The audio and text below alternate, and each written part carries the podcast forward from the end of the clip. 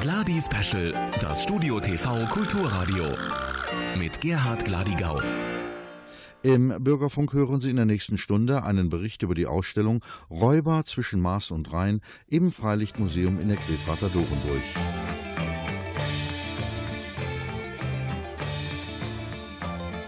Das Niederrheinische Freilichtmuseum in der Dorenburg in Grefrath zeigt vom 9. September bis zum 30. November die Ausstellung Räuber zwischen Mars und Rhein, Gerechtigkeitsverwalter, Freiheitskämpfer, Kriminelle. Zur Zielsetzung dieser Ausstellung sagte mir der Museumsleiter Dr. Heinz-Peter Mielke, wir versuchen in der Ausstellung den Besuchern die damalige Zeit, das ist die Zeit um 1800, mit den Schurken, den Gerechtigkeitswaltern und den sogenannten Freiheitskämpfern so realistisch wie möglich näher zu bringen. Der Initiator dieser Ausstellung ist der Kempner Journalist Helmut Müller, der sich seit Jahren mit dem Thema befasst hat. Mit ihm war ich in der Ausstellung und habe ihn befragt. Herr Müller, Sie haben diese Ausstellung hier initiiert. Was beinhaltet denn diese Ausstellung? Was gibt es hier zu sehen? Diese Ausstellung behandelt äh, einen speziellen Abschnitt aus der Geschichte des Rheinlandes, äh, schwerpunktmäßig etwa die Jahre 1790 bis 1810.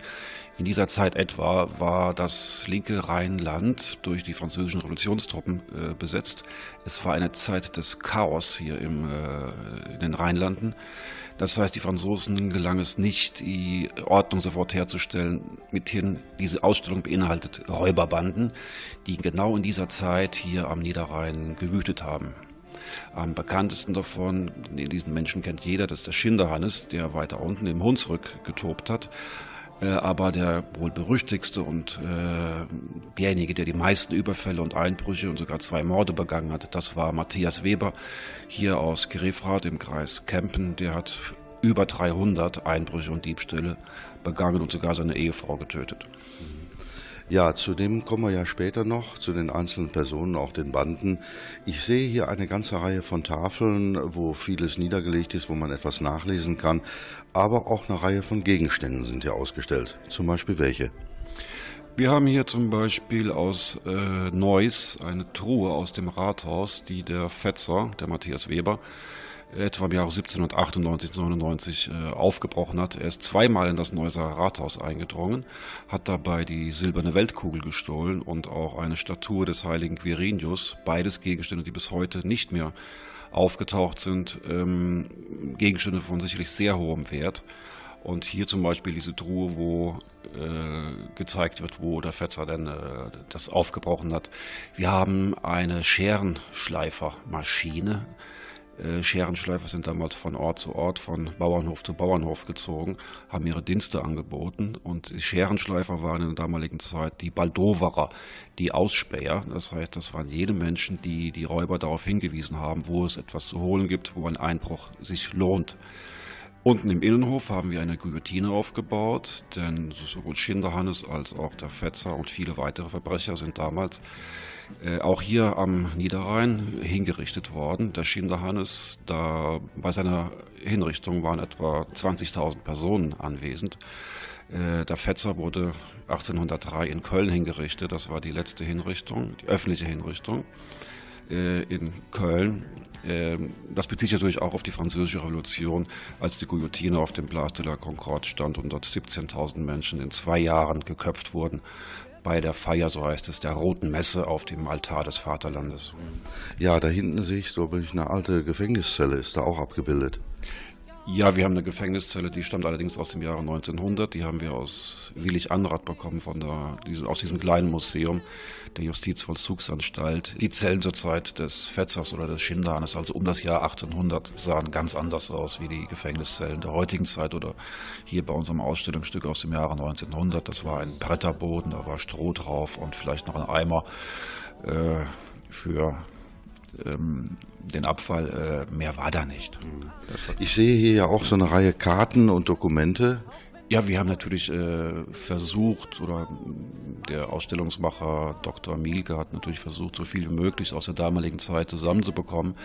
Äh, nur muss man halt sagen, vieles ist verschwunden und deswegen mussten wir oder musste er auch in einigen Teilen dann doch ein bisschen mehr mit Texten arbeiten. Äh, Und es ist auch die erste Ausstellung äh, hier im Freilichtmuseum, äh, wo aus den Beständen des äh, Museums kein einziger Gegenstand in dieser Ausstellung in diese Ausstellung gekommen ist. Das heißt, diese ganzen Gegenstände, die wir haben, die Karten, die Bilder kommen aus Archiven, aus, aus Frankfurt, Mainz, Koblenz und aus der ganzen Bundesrepublik. Ja, Herr Müller, diese Räuber hier am Niederrhein, zu denen ja auch der Fetzer gehört, zu dem kommen wir ja nachher noch, ähm, waren das einfach nur Kriminelle oder äh, waren das auch Freiheitskämpfer, wie es im Titel genannt wurde? Äh, das Gros, die große Mehrheit dieser Räuber, das waren nichts anderes als Menschen, die Hunger hatten. Äh, man muss wissen, dass zur damaligen Zeit, etwa das Jahr 1800, etwa 80 Prozent der Bevölkerung auf dem Lande lebten. Die haben, viele Menschen haben sich verdingt als Tagelöhner. Äh, es waren desertierte Soldaten, die dazu stießen. Dazu kamen aus Osteuropa nach Mitteleuropa kommende Juden, wobei viele als Betteljuden äh, gelandet sind, weil ihnen die meisten Berufe dann äh, nicht frei zugänglich waren. Äh, weiterhin noch Zigeuner aus Südosteuropa ähm, die nichts anderes gemacht haben, als um ihr tägliches Überleben zu kämpfen. Deswegen wurden sie zu kleinen oder großen Räubern. Es gab die Leute, die auf den Märkten und den Messen äh, Sachen gestohlen haben. Aber es war nichts anderes als schiere Not, der schiere Überlebenskampf dieser Menschen.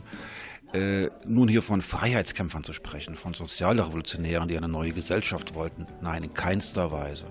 Es gab bei diesen Leuten, die zudem natürlich auch aus einer ungebildeten Schicht kamen, überhaupt keine Gedanken. Das heißt, die Gedanken der französischen Revolution waren bei diesen Menschen äh, hier im Rheinland äh, doch nur sehr wenig angekommen. Vielmehr wurden sie damit konfrontiert, dass die Franzosen, die französischen Soldaten hier den Bauern noch die Pferde gestohlen haben. Das heißt, so entstand auch ein Feindbild gegenüber den äh, Franzosen und die Ideen der französischen Revolution sind also bei diesen Leuten nie, niemals angekommen.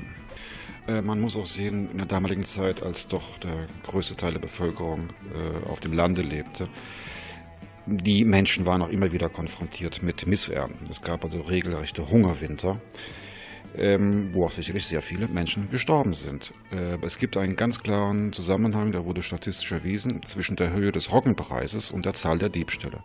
Je höher der Roggenpreis, desto teurer also das Brot, desto weniger konnten die Leute, die auf der Straße lebten, sich ein Brot leisten. Herr Müller, hier sind ja auf einigen Tafeln verschiedene Banden dokumentiert. Was waren die bekanntesten Banden?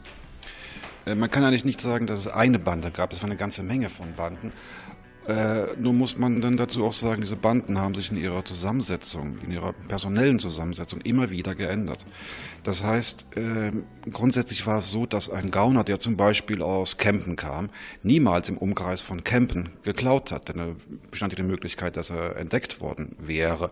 Das heißt, man hat immer die Baldoverer haben dann immer die Gebäude ausgekundschaftet, in die eingestiegen worden ist, die ausgeraubt worden sind. Der Baldover ist aber dann in diesem Haus, das er nun kannte, niemals selbst mit eingestiegen. Der hat sich zurückgehalten. Also wir haben hier in, unserer Gegend die Krefelder Bande, die Neuwieder Bande, die Kronenberg Bande, die Bockreiter aus der Gegend von Aachen. Wir haben den Wilhelm Brinkhoff, wir haben äh, die Mörser Bande, äh, die sich aber immer wieder äh, personell, wie gesagt, äh, unterschiedlich zusammensetzen. Äh, die größte Bande, das kann man so in dem Sinne überhaupt nicht sagen. Äh, es hing immer davon ab, äh, welches Objekt ausgeraubt werden sollte. Also wenn ich erinnere an den Raubüberfall auf die Elberfelder Wuppertaler Postkutsche, da brauchte man 40 Mann für, während man für ein kleines, entlegenes Gehöft vielleicht nur drei, vier Leute brauchte. Diese Banden, die haben ja auch eine eigene Sprache entwickelt. Hier auf einer Tafel sehe ich die Gaunersprache Rotwelsch. Ein paar Worte dazu. Ähm, die Gauner hatten in der Tat eine eigene Sprache, die man Rottwelsch nannte. Leider heute ausgestorben, aber wir haben noch sehr viele Wörter in die deutsche Sprache aus dieser Gaunersprache übernommen. Diese Sprache ist damals auf der Straße entstanden. Es war die Sprache der Fahrensleute, also der fahrenden Händler, die sich auf diese Art und Weise unterhalten haben. Ähm, es war eben für die äh, Einheimischen nicht verständlich, was dort gesagt wurde. Es war eben eine anfangs äh, Berufssprache und wurde dann zu einer Geheimsprache. Das heißt, wenn man in einer Kneipe saß und dann haben sich daneben an zwei Gauner unterhalten über ein Objekt, das sie ausrauben wollten, haben sie das natürlich in ihrer Geheimsprache, dem Rotwelschen, gemacht. Äh, wie gesagt, entstanden ist diese Sprache auf der Straße, aber es gibt auch Elemente, die aus dem Jüdischen stammen, aus dem Hebräischen Andere Sprachen neben dem Rottwelsch sind noch die jenische und die manische Sprache. Und durch die manische Sprache kann ich sagen, es gibt heute in Deutschland noch einen Ort, wo diese Sprache gesprochen wird. Das ist in Mittelhessen eine kleine Siedlung, sesshaft gewordener Zigeuner. Äh, das ist die Gummiinsel in Gießen, wo man noch Manisch spricht. Ja, die Räuber haben ja nicht nur per Sprache miteinander kommuniziert, sondern auch mit Zeichen. Und ich sehe da eine Tafel, da steht Zinken. Was heißt das? Äh, Zwinken sind nichts anderes als Zeichen. Äh, ich sag's mal so, es gab in der Zeit der Räuber spezielle Straßen, die sogenannten Räuberstraßen. Die führten natürlich, äh, wenn ein Gangster von A nach B musste, dann ist er nicht, wenn er gesucht wurde, natürlich nicht durch die Dörfer oder durch die Städte gegangen, sondern hat dann Umwege gemacht, meistens durch Wälder durch, über die Felder. Und das waren die sogenannten Räuberstraßen. Und am Anfang dieser Räuberstraßen waren immer sogenannte Zinken. Das heißt, das waren Zeichen dafür, hier ist, das, hier ist es gefährlich, pass bei dem Bauernhof auf. Und so gab es auch die sogenannten Zinken vor äh, den Bauernhöfen oder vor Stadthäusern äh, die auch jeweils eine verschiedene Bedeutung hatten. Zum Beispiel, hier kannst du betteln, die geben dir was, oder Vorsicht Hund, äh, oder pass auf, die sind bewaffnet. Etwas, was heute in der heutigen Zeit äh, ausgestorben ist, man braucht es ja nicht mehr. Aber diese Räuberstraßen mit diesen Zinken führten in der Regel von Kneipe zu Kneipe. Also man sollte besser sagen von Kaschemme oder Spelunke zu Spelunke und, und Kaschemme. Das heißt, das waren sichere Orte für die Räuber, wo sie übernachten konnten, wo sie neue Raubüberfälle begehen konnten. Es waren sehr oft natürlich auch, es waren auch Bordelle, wo sie relativ sicher waren der alte Scherenschleifer und sein treuer Hund. Nun in der Ausstellung hier Räuber zwischen Mars und Rhein sind auch Räuber personifiziert, persönlich aufgeführt, zum Beispiel Wilhelm Brinkhoff, Johannes Bückler, auch bekannt als Schinderhannes, und Matthias Weber, der sogenannte Fetzer. Zu Wilhelm Brinkhoff einige Worte, Herr Müller. Äh, Wilhelm Brinkhoff aus Alpen ist aufgewachsen in einer, ja, in einem Umwelt, einem Milieu, das nach heutigen Vorstellungen wirklich unglaublich ist. Ähm, es gab und gibt ja heute hier am Niederrhein oben auf der Gocher Heide zwei Dörfer, Pfalzdorf und Luisendorf. Das sind äh, Behausungen oder das sind Dörfer von Menschen aus Rheinland-Pfalz, die damals nach Amerika wollten, nicht weiterkamen, äh, weil es einen Krieg gab zwischen England und Frankreich, herumgeirrt sind und dann vom Kurfürsten von Kleve die Gocher Heide zugewiesen bekamen. Das hat sich wohl unten in der Pfalz noch weiter rumgesprochen. In den laufenden nächsten 200 Jahren sind ca. noch 1000 Pfälzern äh, in diese, unsere Gegend gekommen.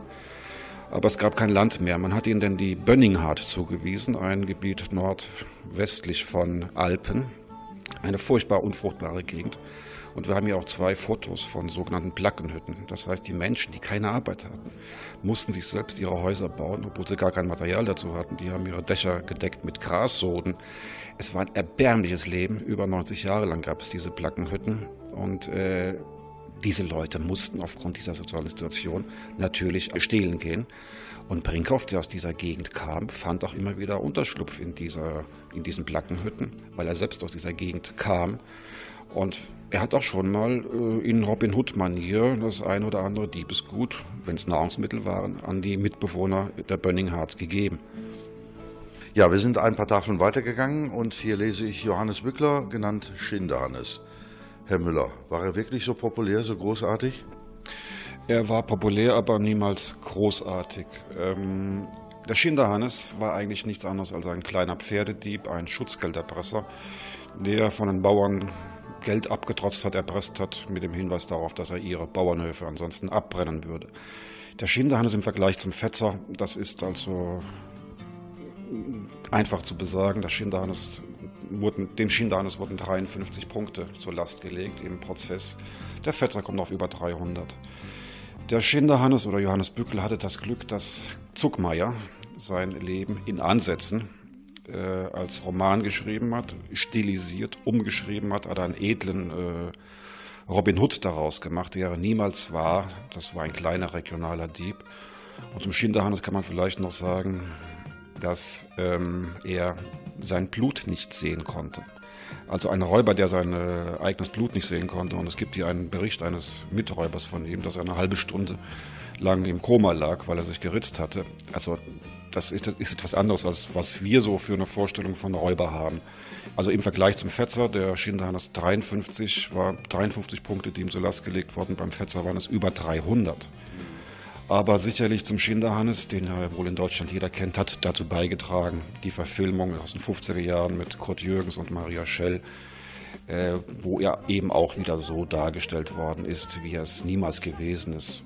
Zum Beispiel, ein Beispiel dazu war der Heiratsantrag von äh, Johannes Bückler, dem Schinderhannes, an sein Julchen, so hieß seine Geliebte. Äh, Im Film wird das so dargestellt, dass der blauäugige Johannes Bückler, Schinderhannes, sein Julchen dann fragt, willst du meine Geliebte werden?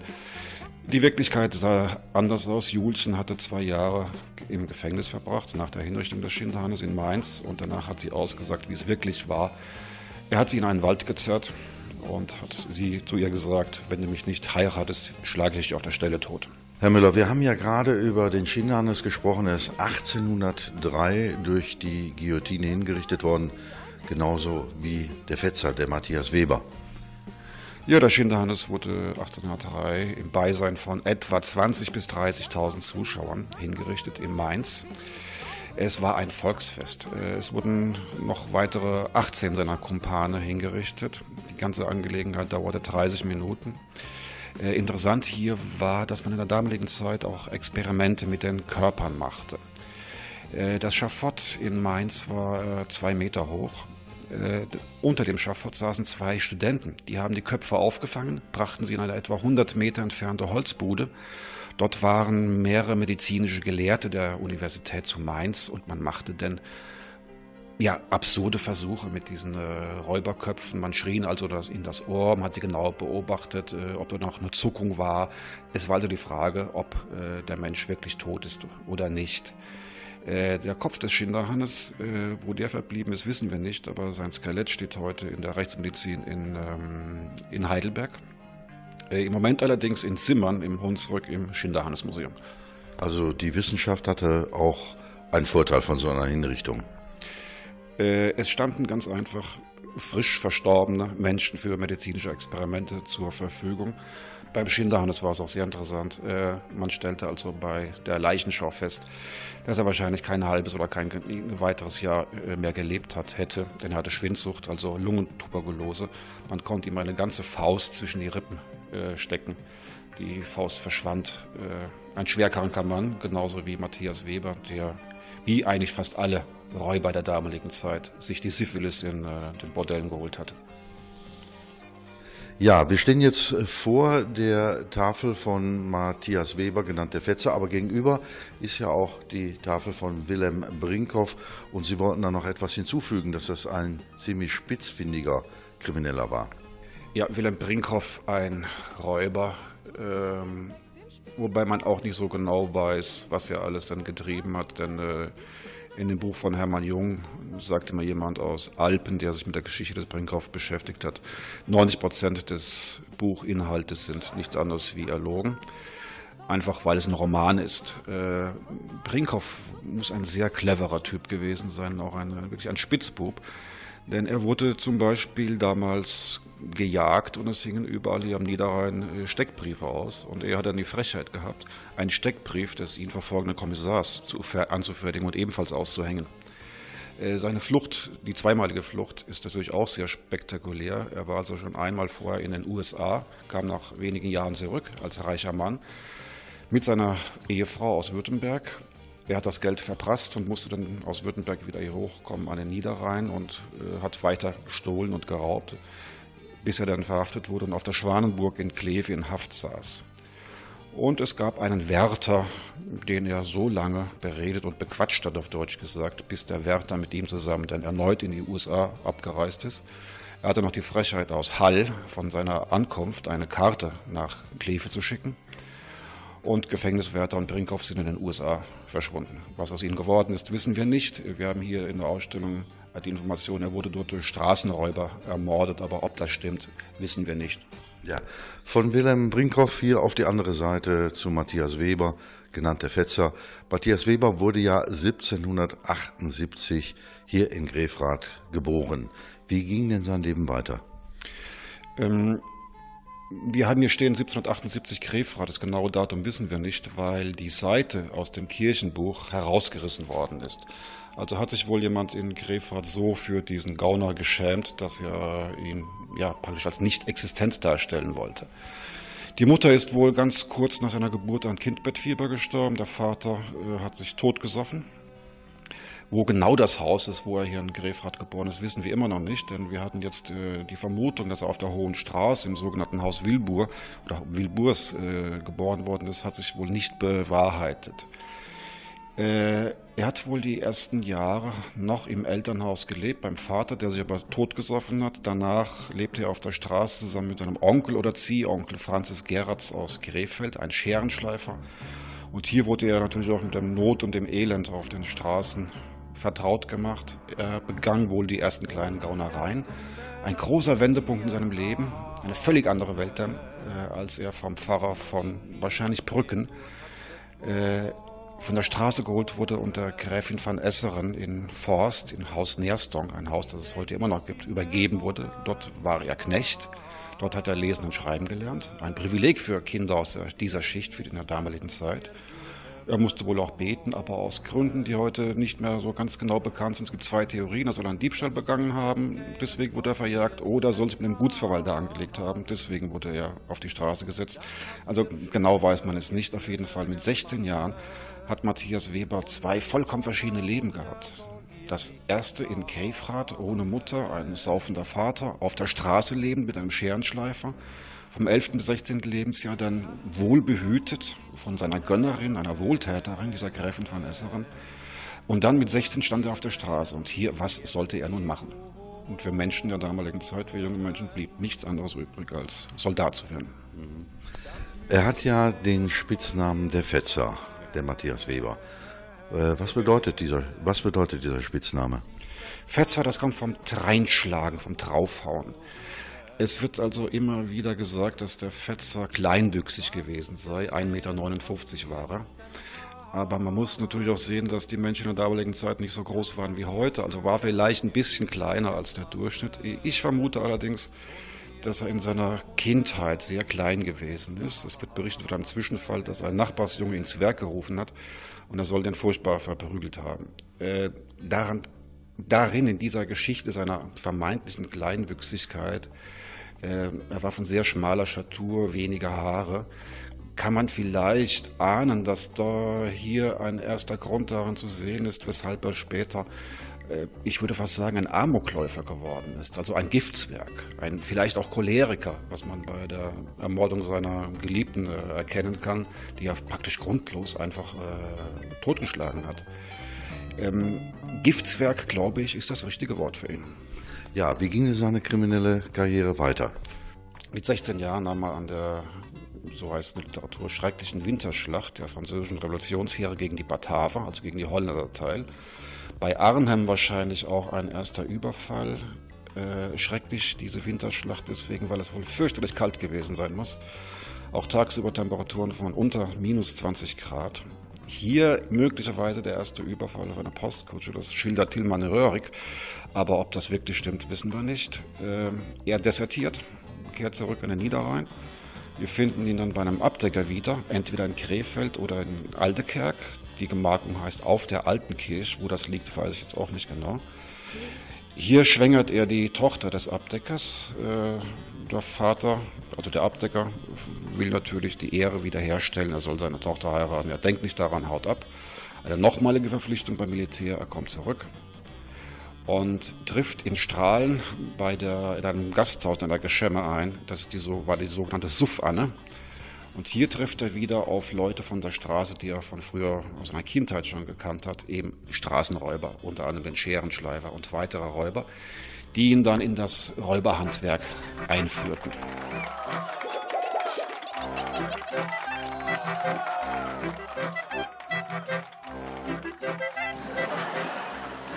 Ich bin weiterhin in der Dorenburg in der Ausstellung Räuber zwischen Maas und Rhein im Gespräch mit dem Initiator der Ausstellung, dem Kempner Journalisten Helmut Müller. Herr Müller, wie wurde denn damals geraubt? Wie sind die Räuber vorgegangen? Zuerst äh, die war die Vorgehensweise die, die wir alle kennen, nämlich der leise, der stille Einbruch. Der Fetzer hat bei seiner Vernehmung kurz vor seiner Hinrichtung ausgesagt, dass er in seinem Leben 600 Schlösser gekauft oder geklaut hat, um den Mechanismus zu studieren. Und so war dieser, man kann auch sagen, Einbrecherkönig in der Lage, äh, praktisch in jedes Haus reinzukommen, weil er äh, dann lautlos die Schlösser knackte.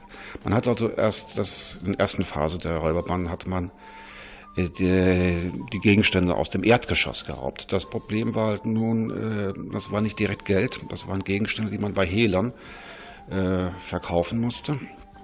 Und so übernahm man sehr schnell die Methoden der Mersener Bande oder der großen niederländischen Bande. Das war der laute Einbruch. Zuerst auf einzelnen Gehöften mit einem sogenannten Rennbaum.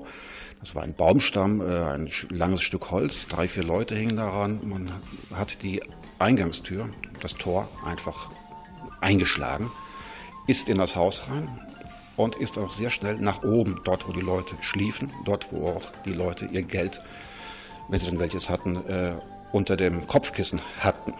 Äh, so hat sich das gesteigert.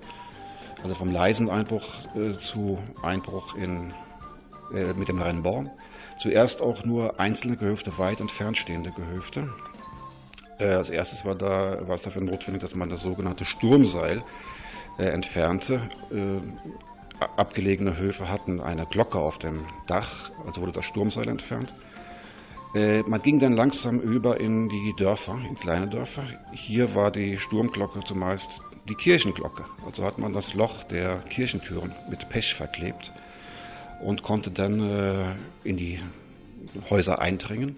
Man hat Schildwachen aufgestellt. Wenn Nachbarn zur, zur Hilfe eilen wollten, wurden sie einfach kurzerhand beschossen. Äh, und so ist man dann später auch übergegangen, in den Städten selbst zu rauben. Der spektakulärste Einbruch war der zweimalige Überfall, Einbruch in das Neusser Rathaus mit der silbernen Weltkugel. Diebstahl der Silberweltkugel. Und dann der ganz große Raub, das war der Überfall auf die Deutz-Elberfelder Postkutsche, wo 40 Räuber äh, einen Betrag, ja eine heutige Rechnung kann man sagen, 800.000 Euro etwa erbeutet haben. Die Beute war so schwer, dass, man, äh, dass sie das kaum wegschaffen konnten. Äh, das war so etwa die Zeit der großen niederrheinischen Banden unter Fetzer und anderen Führern. 1798 dann äh, hatten die Franzosen endlich die Gendarmerie einigermaßen im Griff und es begann eine auch grenzüberschreitende Strafverfolgung. Die Blütezeit hier am linken Niederrhein der Räuberbanden waren die Jahre 1795 bis 98, bis dann 1798 die Franzosen die Gendarmerie einigermaßen im Griff hatten. Es war also auch vorher so, wenn eine Bande in Grefrath einen Diebstahl begangen hatte, so konnte die Gendarmerie nur bis zur Stadtgrenze von Grefrath die Jungs verfolgen und die sind dann übergewechselt nach Wachtendonk oder Kempen und äh, die Gendarmen aus Grefrath mussten einfach stehen bleiben. Es gab also keine grenzüberschreitende Strafverfolgung, es gab auch keine Auslieferungsabkommen. 1798 haben die Franzosen das im Griff und so mussten die Räuber immer mehr ausweichen auf rechtsrheinisches Gebiet. Und hier wurde ihr neues Hauptquartier Neuwied Dort gab es einen Wirt mit dem Namen Belz, der hat den Jungs Unterschlupf geboten. Nicht nur Jungs, sondern natürlich auch den mitreisenden, Räub mitreisenden Räuberbräuten. Zumeist natürlich Prostituierte, Dirnen. Äh, 1801 in Wetzlar die Deputiertenkonferenz. Nun, in dieser Zeit ist nun auch die äh, grenzüberschreitende Strafverfolgung möglich. Das heißt, auch die rechtsrheinischen Gebiete wurden einge eingezogen und den Räubern wurde es immer äh, erging es immer schlechter. Das heißt, ein Großteil der Räuber ist nach 1801 äh, verhaftet worden. Die Strafen sahen so aus, äh, je nachdem, was man ihnen nachweisen konnte. Das reichte von äh, Auslieferung nach Russland, wo sie nach Sibirien verschafft worden sind. Man hatte also ein Abkommen geschaffen mit Russland. Eine andere Möglichkeit waren Strafen auf Galeeren. Sie mussten also über die Weltmeere dümpeln äh, und natürlich Gefängnisstrafen, Kerker bis hin zur Todesstrafe. Äh, etwa vor 1700, na, ich würde sagen 98, 99 wurden die Räuber dann zumeist noch gehängt äh, oder erschossen. Ab etwa 1800, etwa in diesem Zeitraum, kam dann auch hier in, im Rheinland die Guillotine in Gebrauch. Und so wurden ja auch der Schinderhannes, der Fetzer und viele andere Leute auf der Guillotine hingerichtet. Herr Müller, der Fetzer und der Schinderhannes. Die wurden 1802 zusammen verhaftet. Sie wurden nicht zusammen verhaftet. Der Fetzer, Matthias Weber, kam gerade aus Schlesien zurück. Er hatte sich noch einmal anwerben lassen von Husaren, aber hatte wohl keine Lust mehr. Er ist über die zugefrorene Elbe zurückgekommen. In der Nähe von Frankfurt wurde er verhaftet. Etwa in der gleichen Zeit wurde der Schinderhannes in der Nähe von Limburg oder Weilburg äh, verhaftet. Und beide kamen nun nach Frankfurt. Es war wahrscheinlich erst das zweite oder dritte gemeinsame Treffen, das die beiden hatten. Also es gibt nicht keinen Beleg dafür, dass die mal irgendwann eine gemeinsame Sache gemacht haben. Was sie gemeinsam erlebten, das war dann die Fahrt in einem Gefängniswagen von Frankfurt nach Mainz. In Mainz wurde dann dem Schinderhannes der Prozess gemacht. Der Fetzer, mit dem Fetzer ging es weiter nach Köln auf einem Schiff. Auch hier natürlich wieder ein Ausbruchsversuch von ihm, wie auch viele andere vorher, die zumeist geglückt waren. Aber hier auf dem Schiff, wo viele Soldaten oder Gendarmen dabei waren, war es ihm leider nicht möglich. Äh, ich denke auch, das wäre nicht gut gewesen für ihn, denn ich habe keinen Beleg dafür, dass er schwimmen konnte. Er ist ja dann zum Tode verurteilt worden. Als der Matthias Weber-Fetzer dann von, man würde heute sagen, dem Staatsanwalt Anton Keil vernommen worden ist, hat er nichts gesagt. Er hat geschwiegen, er hat nicht gesungen. Nun war es eben die Aufgabe von Anton Keil, ihm dazu zu bringen, Geständnisse abzulegen. Es wurden ihm viele Polizeiprotokolle vorgelegt, dass er dabei gewesen ist. Aber er hat nichts gesagt. Er wollte auch keinen Kameraden ver, äh, verdächtigen oder dann äh, auch ins Gefängnis bringen. Anton Keil war wohl ein sehr geschickter Mann, hat es am Anfang mit Wein versucht, hat ihn also besoffen gemacht, äh, hat aber nichts genützt. Dann hat er ihm seine, hat er seine Eitelkeit geschmeichelt, hat ihm fünf neue Schlösser vorgelegt und bat den ähm, Fetzer, diese zu knacken, was er auch in Minutenschnelle gemacht hat. Wurde daraufhin von Anton Keil sehr gelobt, aber es nützte immer noch nichts, bis man ihm dann sagte, du hast eh keine Chance, du wirst sterben auf der Guillotine, wir haben so viele Aussagen gegen dich, aber vielleicht kannst du mal die ganze Wahrheit über dein Leben erzählen, denn wir wollen schon kurz nach deinem Tod, wenn du uns vieles berichtest, ein Buch über dich herausbringen. Und das hat wohl seiner Eitelkeit so geschmeichelt, dass er wirklich alles ausgesagt hat.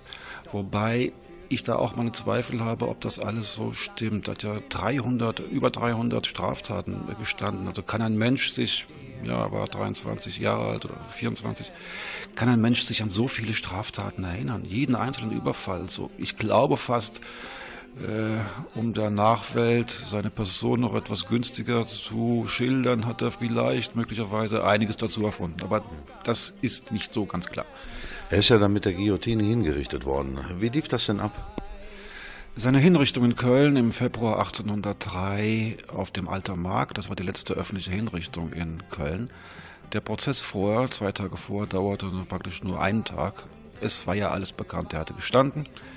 Es gab wenige Zeugen, die das nochmal bestätigt haben und äh, es wurde dann ein kurzer Prozess gemacht. Äh, es war ein sehr kalter Wintertag, er wurde morgens gegen 11 Uhr hingerichtet, es lag Schnee in den Straßen.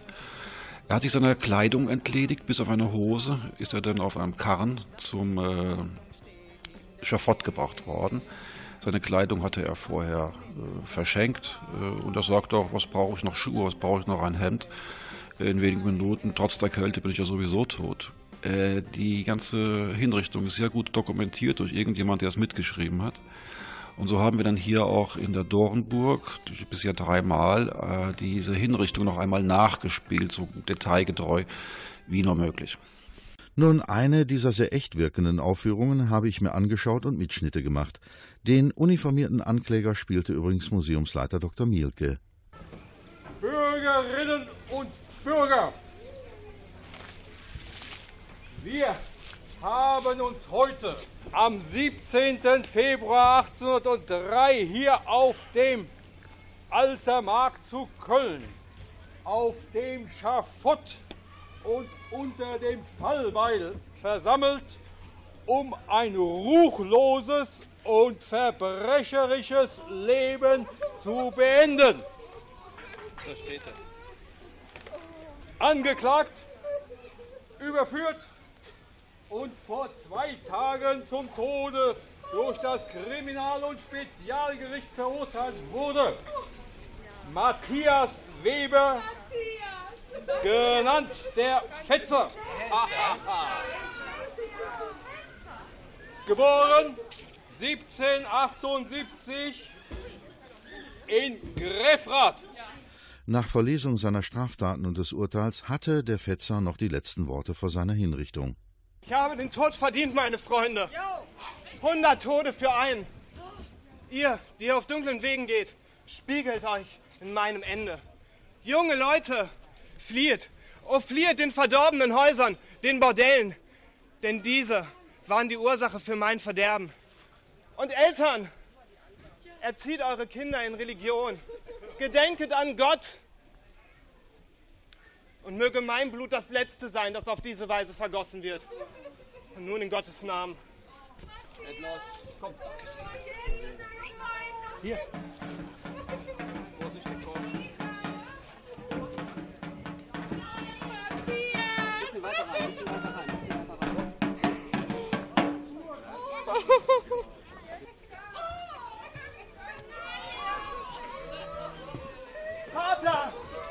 In deine Hände!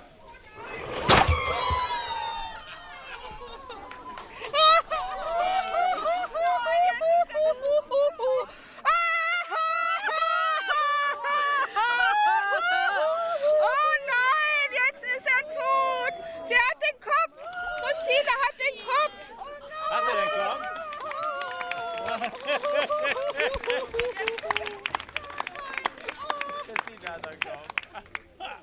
Nachdem allerdings nicht der Darsteller, sondern sehr trickreich eine Theaterpuppe geköpft worden war und das zahlreiche Publikum noch kräftig applaudierte, habe ich Zuschauer nach ihren Eindrücken befragt.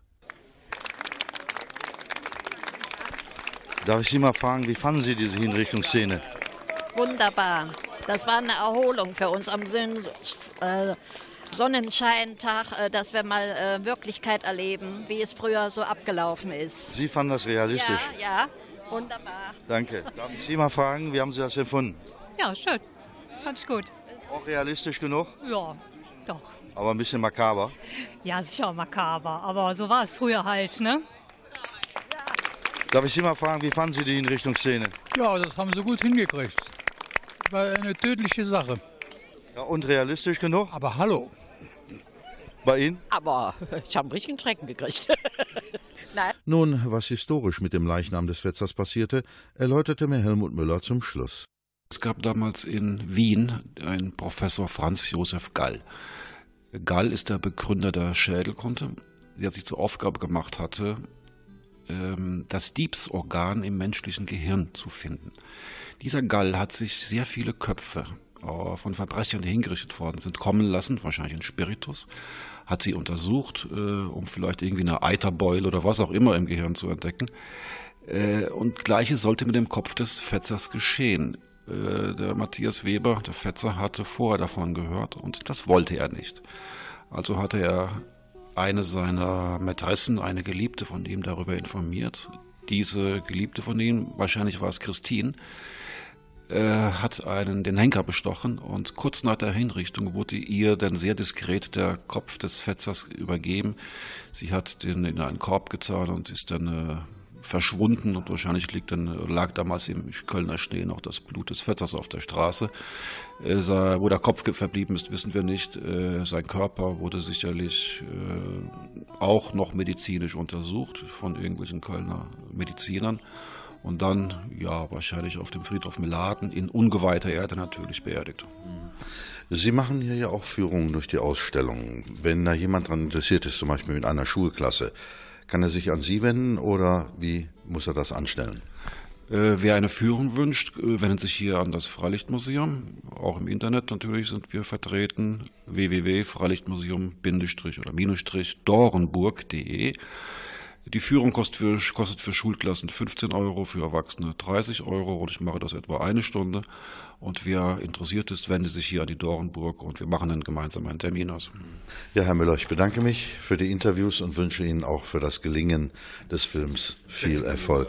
Nun, das sei hier noch hinzugefügt, dass der Initiator dieser Ausstellung auch eine Verfilmung des Lebens und Wirkens des Fetzers plant. Studio TV, Radio aus Tönes Forst. Das war im Bürgerfunk ein Bericht von Gerhard Ladigau über die Ausstellung Räuber zwischen Mars und Rhein im Freilichtmuseum in der Dorenburg in Grefrath.